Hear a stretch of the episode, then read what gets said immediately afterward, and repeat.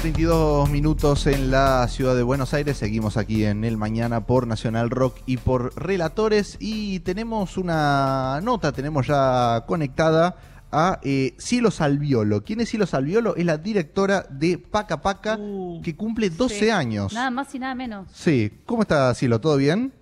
Hola, ¿cómo les va? Muy bien. Muy bien, cumplen 12 años. Eh, contame un poco cómo van a ser estos festejos. Es en Tecnópolis, ¿no? Claro, exactamente. Cumplimos 12 años este sábado que pasó, el 17 de septiembre, y estamos festejando con un gran cumpleaños colectivo el próximo domingo 25 de 12 a 19 en Tecnópolis, en el parque, en el asombroso parque de San Bainina que está en Tecnópolis, desde que se abrió estas vacaciones de invierno. ¿Qué Bueno, vamos a poder ver ahí en el...? A Samba Sí. seguro, Samba contamos. ¿Qué vamos a ver de. Samba? Hola, ahí los perdí. Hola, ¿ahí ¿se escucha? Ahora, ahora, ahí volvieron. Te preguntábamos qué, vamos a poder ver en ese en, en Tecnópolis, qué, cómo, cómo va a ser toda esa actividad el próximo sábado.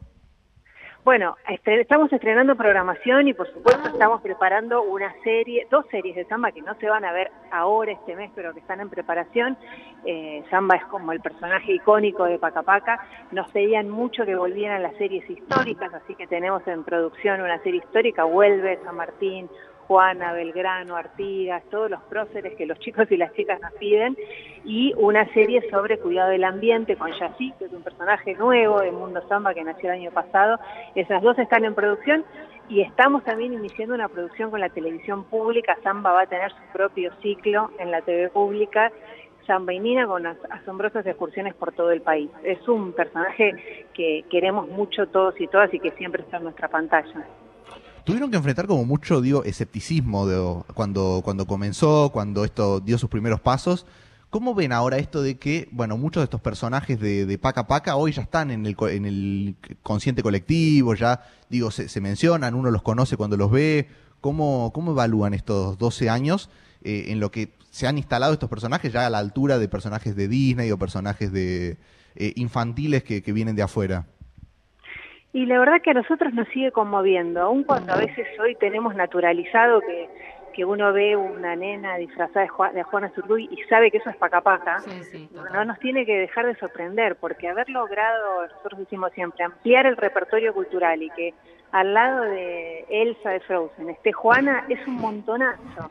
Que hoy uno vaya a una casa de cotillón a comprar algo para la torta de su hijo, hija, hije, y al lado de Dragon Ball esté Samba y San Martín de Belgrano, es un montonazo que no nos tiene que dejar de conmover y, y de- de- pro- producto de esta historia enorme que tiene Pacapaca y del vínculo tan fuerte que tiene con las audiencias y con las generaciones de audiencias, porque hoy ya no nos miran los que nos miraban al No. principio. Claro, uno pensaba, digo, los que los que los mira, los que los miraban al principio, por lo menos cuando esto arrancó, quizá con no sé, eh, 6, 7 años, hoy Sí, ya tienen 20, es decir, han formado, ca- casi podríamos decir que han formado una, una juventud, ¿no? Y una generación.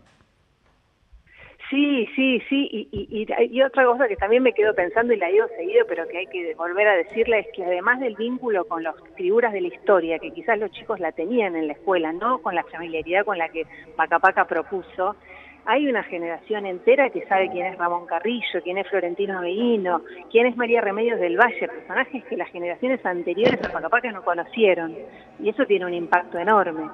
También tuvo el, el, eh, el riesgo, tomó el riesgo Paca Paca de animarse a contar la historia de otra manera, ¿no?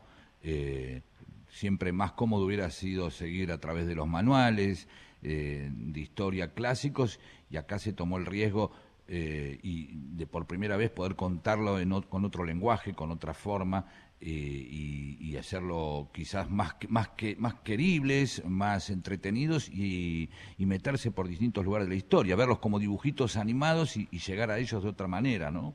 También fue un riesgo.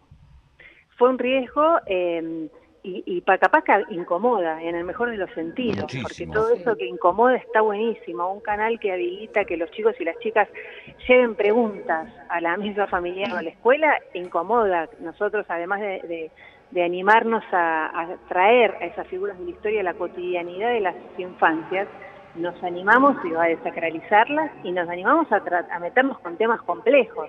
Pacapaca eh, contó por primera vez la última dictadura cívico-militar y la figura del desaparecido y la desaparecida, contó la guerra de Malvinas, contó eh, genocidios, contó temas muy complejos y muy sensibles para los que no había un recurso audiovisual que acompañara ese proceso en la escuela. ¿Y cómo es em, hacer, eh, eh, bueno, esto una programación de un canal que, obviamente tiene toda la dinámica de un canal de, televisión y hacerlo sin tandas comerciales, eh, digo, priorizando el contenido por sobre por sobre cuestiones que quizás van más a lo, a, lo que se dice, entre comillas, rentable, ¿no? De, un, de una programación. Sí, y de todas maneras, además, eso es lo, que, lo que nosotros sentimos la televisión infantil no debería tener publicidad, aunque por supuesto que después están las estrategias comerciales de los, canales, los canales privados, pero es un valor la no publicidad, el, el que no te estén bombardeando con un producto para venderte y que incluso nosotros nos permitamos desde esta pantalla tener distintos ritmos. Uno pasa por la pantalla de Pacapaca y no es toda igual tiene momentos de pausa, tiene momentos más vertiginosos, tiene momentos más tranquilos. Eso también es un valor que acompaña distintos momentos del día, porque los pibes y la piba no están igual todo el momento, durante todo el día. Entonces, eso nosotros lo hemos ido construyendo como un valor, incluso aquellas familias que uno podría decir que se sienten distanciadas de la pantalla, eh, aún así reconocen el valor de que no tenemos publicidad, ¿no? Se vienen nuevos personajes, ¿no? Ahora a partir de mañana. A partir, eh, si estrenamos publicidad, yo te escucho muy mal, perdón. Ah, ¿Ahí me escuchas bien? Sí, sí. Me preguntaste si estamos estrenando contenido. Personajes nuevos, sí. Estamos estrenando hoy. A partir de hoy llegan cuatro series nuevas, tres para los más chiquitos y las más chiquitas. Paprika, Tini Tony, Kiwi y Street y estrenamos a la noche para los más grandes una serie de animación que es una coproducción que hicimos con, con Colombia y con España que se llama Polinópolis que está buenísima. Y a lo largo del año iremos estrenando dentro de poco llega un ciclo de entrevistas hermoso que se llama Inventar Pacapaca en el que chicos y chicas se entrevistaron a distintas personalidades de nuestra de nuestra sociedad vinculadas con la identidad nosotros, digo, rápidamente les cuento, tenemos desde el año pasado un consejo de chicos y chicas que construye y asesora al equipo que hace el canal y esos chicos y chicas fueron además protagonistas de este ciclo de entrevistas en el que pasaron, entre otras figuras, por ejemplo, Tati Almeida, a quienes le hicieron una entrevista muy, muy hermosa a los chicos y chicas del consejo. Qué hermoso, no sabía lo de los chicos eh, y de comité de chicos, es espectacular. Muy bien, muchas gracias Cielo Salviolo, directora de eh, Paca Paca, gracias por este por esta entrevista y por contarnos toda esta todas estas novedades en esto este doceavo cumpleaños de, del canal Paca Paca. Muchas gracias. No, gracias a ustedes, un abrazo grande.